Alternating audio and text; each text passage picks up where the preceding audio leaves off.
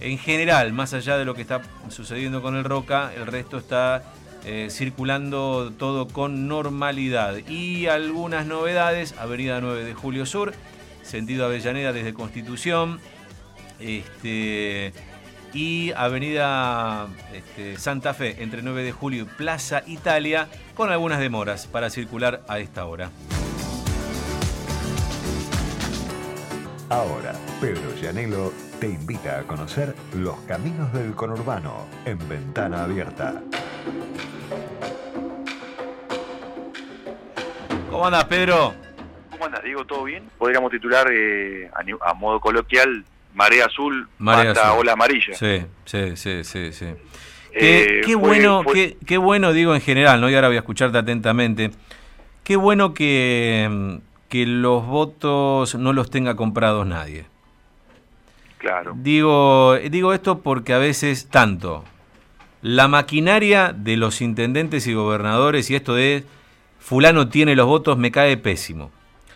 Pero también me cae mal lo que el propio gobierno, este gobierno muchas veces dice, ¿no? Esto de eh, la gente nos apoya, está bien, puede ser discursivamente una estrategia, pero eh, está claro que, lo, claro, tenemos al campo, tenemos a esto, y la verdad tenemos que, eh, no tenemos nada, digamos, hay que ganarse los votos, ¿no? Una, una muestra de, que nadie tiene nada asegurado es, eh, estamos hablando de una ola azul por la gran elección del peronismo en la provincia de Buenos Aires, especialmente en el conurbano, si nadie tiene nada atado, eh, mira Moreno, ¿no? El Frente de Todos sacó 62% de los votos, un récord bastante muy alto la, la, elección a nivel intendente, contra 19 de Cambiemos, una diferencia impresionante, récord, ya te digo. Pero el intendente Festa iba a una interna contra seis listas.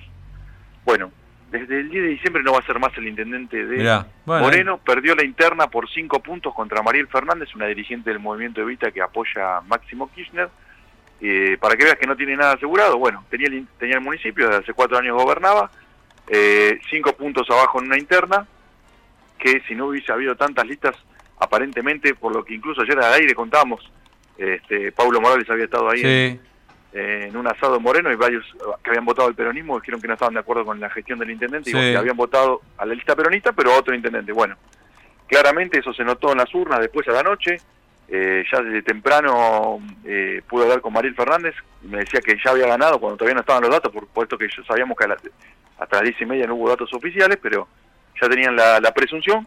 Bueno, terminó dándose así. Eh, récord también en Merlo al lado, Menéndez sacó un 60% de los votos, eh, que los contribuyó para Fernández Fernández, contra el 18 de la interna de Cambiemos, tenía dos candidatos. A Gómez Centurión, el hijo del candidato presidente del Frente NOS, Sí. Y que ahí era, el hijo competía por Cambiemos, candidato a intendente, juntos por el cambio. Contra un concejal que se llama David Sensich. Bueno, el hijo de Gómez Centurión perdió la interna, pero no, Cambiemos ahí no es que perdió la interna, eh, Gómez Centurión perdió la interna y listo. Juntos por el cambio sacó 10 puntos menos que hace dos años. Reitero, impresionante, 18% sacó, impresionante, había sacado 28 hace dos años. Eh, y después estamos hablando de La Matanza, porcentajes, vuelve Espinosa, eh, 60% contra el 20% del ministro Finocchiaro, es una diferencia de 40 puntos entre Espinosa y el ministro de Educación, que son eh, números similares a los de Cristina Kirchner en, el 2011, estamos hablando, ¿eh? que en la matanza también se llegaron a 60 puntos. Después hay derrotas de, de casi todos los intendentes de Cambiemos, menos de eh, Gustavo Pose en San Isidro, y de que llegó al 40%, y de eh, Jorge Macri, el primo del presidente, en Vicente López, que llegó al 53%. Esos son los dos que quedaron pintados de amarillo. Y hay uno más que marca un, lo que hablábamos en algún momento en alguna columna de lo que es el corte de boleta orientado, ¿no? Desde el municipio. Y es San Miguel. Ahí gobierna Jaime Méndez, es el bastión de De la Torre, el ministro de Gobierno de María Eugenia Vidal. Em, Axel Kichilov en ese distrito sacó el 47% contra el 35% la gobernadora. Pero el intendente sacó el 46%, un punto menos que Kichilov, y eh, el candidato peronista sacó el 37%. Es un corte perfecto que te da como em, la gente votó por Kichilov y por Jaime Méndez Y- de Cambiemos claro. en San Miguel. Sí. Ese corte de boleta inducido, que es lo mismo que hizo de la Torre en 2015 cuando iba con Massa, Sí, ¿no? sí. Massa se estaba cayendo a pedazos y se ató a- al voto amarillo de Vidal eh, y sacó lo mismo que en ese momento la gobernadora. Bueno, apelaron a la misma estrategia y lograron tener el distrito a nivel intendente pintado amarillo, a nivel gobernador, Axel llegó casi el 50%. Eh, después tenemos la provincia dividida en dos, el conurbano en dos, dos secciones, la primera y la tercera. La primera es todo el norte y el oeste Sí. la- la- los porcentajes a nivel gobernador fueron los mismos que a nivel provincia. Axel Kicillof sacó casi el, el 50% de los votos y Vidal el 32%. Pero en la tercera sección, que es la de La Matanza y todo lo que es en la zona sur del Gran Buenos Aires, eh, la diferencia fue tremenda, fue 55 puntos para Kichilov y 25 para María Eugenia Vidal.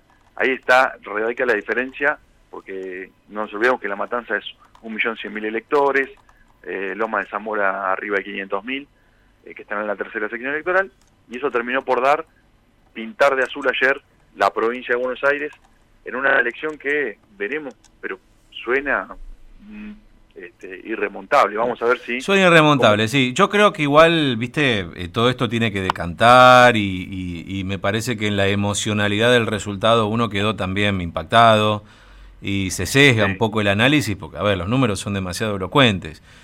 Yo Claro. creo que de todas maneras hay que esperar, pero más allá de Sí, ese sí. análisis, eh, creo que yo, yo te cuento lo que me pasó ayer, cómo, cómo uno cómo uno vio, cómo uno fue recibiendo información y quiero que vos me cuentes cómo recibiste la tuya, cuál, Sí. cuál fue la dinámica y qué te contaba cada fuente. Yo lo que vi en la campaña fue al oficialismo llegando al casa por casa, living por living, que te lo hemos contado, ¿no? La, estra- Claro. la estrategia de Big Data, de lo- ¿viste? Lo- el gran manejo de volumen de datos, mezclado con padrones que te identifican a vos en padrón electoral, base de datos de organismos eh, como ANSES este, y, y otros tantos.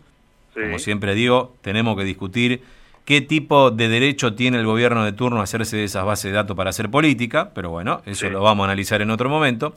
Sí. Pero, pero, pero, eh, claro, el, el- no- noté que el oficialismo terminó más actuando con la certeza de que con esos datos científicos, te diría, o paracientíficos, con esos datos iba a llegar a donde estaba el foco del problema y lo iba a solucionar. Casi como un bombero yendo a apagar un incendio, pero con precisión milimétrica, ¿sí? Bien. Sí, sí.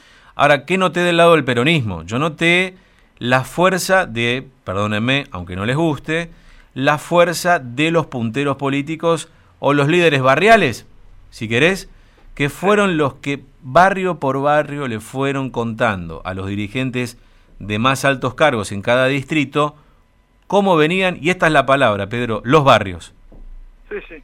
los barrios. Eh, yo al menos fui recibiendo la información así, che, en los barrios dicen esto, está pasando esto, pasa esto otro. Eh, la compilación artesanal al viejo estilo de las manzaneras terminó siendo una pieza muy importante para esta suerte de boca de urna que el peronismo tuvo, más allá de que pudo haber pagado algún sistema este, profesional, hubo el boca de urna fue casi un boca a boca. Y esta Mirá, fue la ¿querés sensación de cómo se construyó esta sensación, este clima de que se podía ganar con una buena diferencia. ¿Querés que te lo resuma en una anécdota? de Dale. ayer A, la- a las 2 de la mañana. ¿Está bien más Eh, o menos? ¿A vos te pasó lo mismo? Sí, sí, eh, yo tenía la misma, la misma, la misma impresión y lo que me decían muchos es guarda con el voto silencioso, ¿es?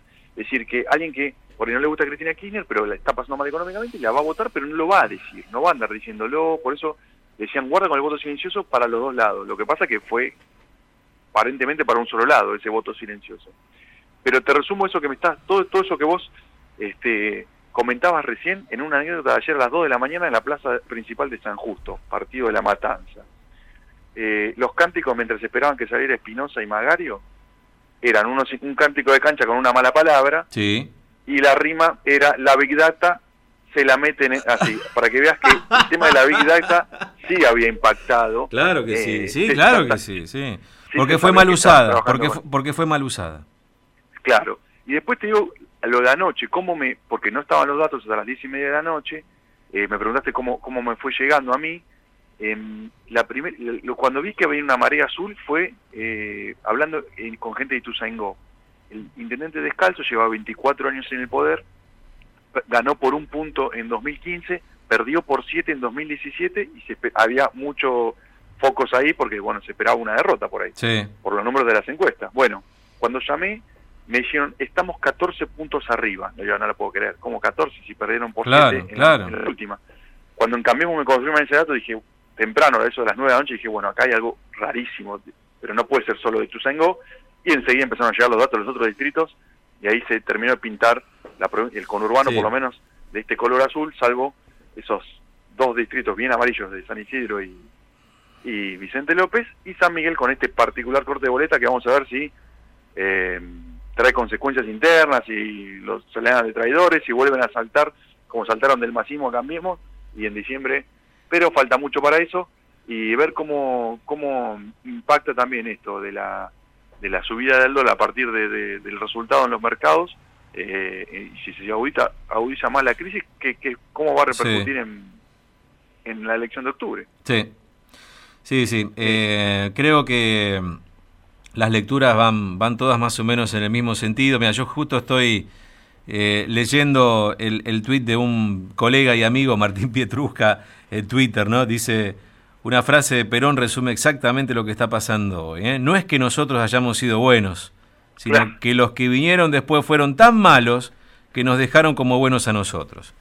y yo creo que, sí, y además creo que esta frase le cabe no solamente eh, a, digamos, le, le, cabe, por supuesto, a este gobierno, este, pero también en los procesos de cambio, como fue en el 2015, se podría haber hablado de eso también, ¿no? Es decir, eh, los errores del propio kirchnerismo también este, le dieron a Cambiemos en su momento ese lugar. Digo esto para, para por esto que algo que es la, dirigencia política, por ahí, y te lo pregunto por, por los municipios, ¿no? Eh, ¿Realmente los políticos creen que los votos son de ellos? Bueno, el, ejemplo más claro es eh, Moreno, ¿no? ¿Se creen que los votos los compran? Estaba Mariano West, perdóname, Mariano West estaba de intendente, hace muchos años también, más de 10 años de intendente, todos decían, bueno, es una, la vieja dirigencia, llegó Festa, cuatro años, va interna y pierde. Y pierde porque tuvo una mala gestión, porque el distrito es netamente peronista, no es difícil que cambiemos ahí gane alguna vez, cambiemos otra fuerza no peronista, pero evidentemente eh, creyó que los votos eran suyos y cuando le tuvo que ir interna a revalidar, ahí está la diferencia, cinco puntos abajo, los dirigentes en algunos casos siguen pensando que los votos son de ellos y cuando le dan la oportunidad al votante de darle dentro del mismo partido, por ejemplo, una alternativa, ahí tenés el resultado. Los, votos no son de ellos y el 10 de diciembre se tiene que ir del municipio. Un municipio muy castigado eh, con, la pobreza y, con los números en rojo, con apenas el 30% de los vecinos que pagan la tasa de la que en Buenos Aires se llama ABL, sí, sí, que en provincia es la TSG, de tasa de servicio general, por lo cual eh, es, eh, muy compleja la situación económica, esto el dólar impacta más y los dirigentes que creen que los votos son de ellos terminan con resultados como este, que se tiene que ir al distrito, o en otros casos, eh, bueno, el de Morón, que, eh, que, es el ex marido de María Eugenia Vidal, que recibió muchísimas obras eh, durante, durante su gestión y cayó por siete puntos. Es el intendente que de Cambiemos que perdió por menos diferencia. Los otros, Quilmes, 3 de febrero, Lanús, estamos hablando de arriba de 15 puntos. Sí.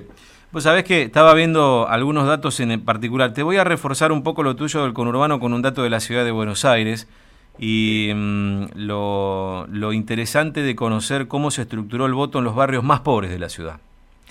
Eh, en la Villa 31, eh, lo cuenta em, a través de las redes eh, Dani Steinger, que es un doctor en sociología y divulgador de temas sociales, dice Villa 31, Alberto Fernández, o sea, vamos a poner en contexto lo que pasó y lo que está sucediendo en la Villa 31.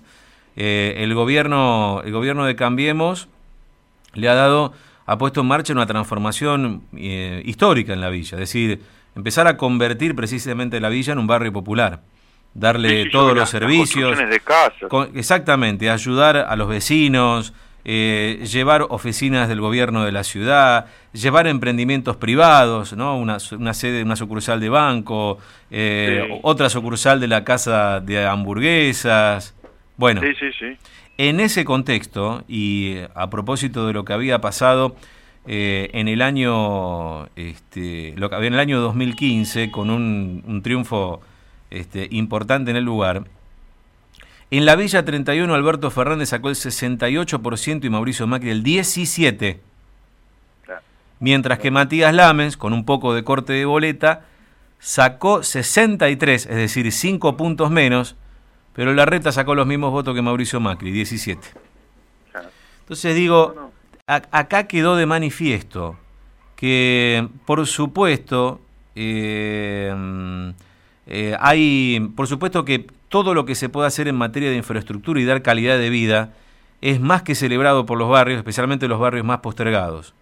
Pero cuando se dificulta llegar a fin de mes, y como siempre digo, cuando se produce el efecto de pasar de la carne a las harinas, con suerte digo, ¿eh? porque hay gente que entra en una situación todavía más crítica, ahí ya la cosa se pone más fulera y no hay voto que se pueda sostener.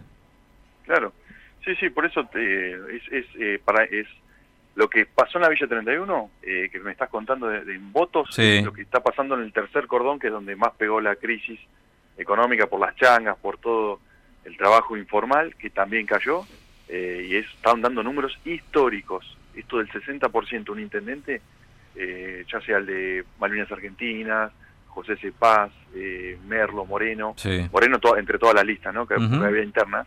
Eh, esto no, no, no, no, no pasó antes. Eh, y hoy tuve oportunidad, revisando, por ejemplo, Merlo revisé hasta el 95, para, hasta 1995, nunca un intendente sacó esos, números. Y, el, te acuerdas que en el 95 había casi bipartidismo. Sí, sí, sí. Este, así que son históricos. Esto lo de la crisis económica también marca el grado de la crisis, ¿no? La cantidad de votos si se puede trazar un paralelismo que el voto fue por la, por la crisis económica. Bueno, mi querido, este, gran tarea la suya, como siempre, peinando el conurbano de, de un lado hacia el otro y creo que ahora va a quedar también un gran desafío este, en estos dos meses a ver cómo se van moviendo las fuerzas internas del propio conurbano, ¿no? ¿Qué van a hacer los intendentes? ¿Cómo se van a terminar realineando? ¿Qué va a pasar con los intendentes oficialistas? En fin, va a ser un, un desafío escudriñar en eso, ¿no?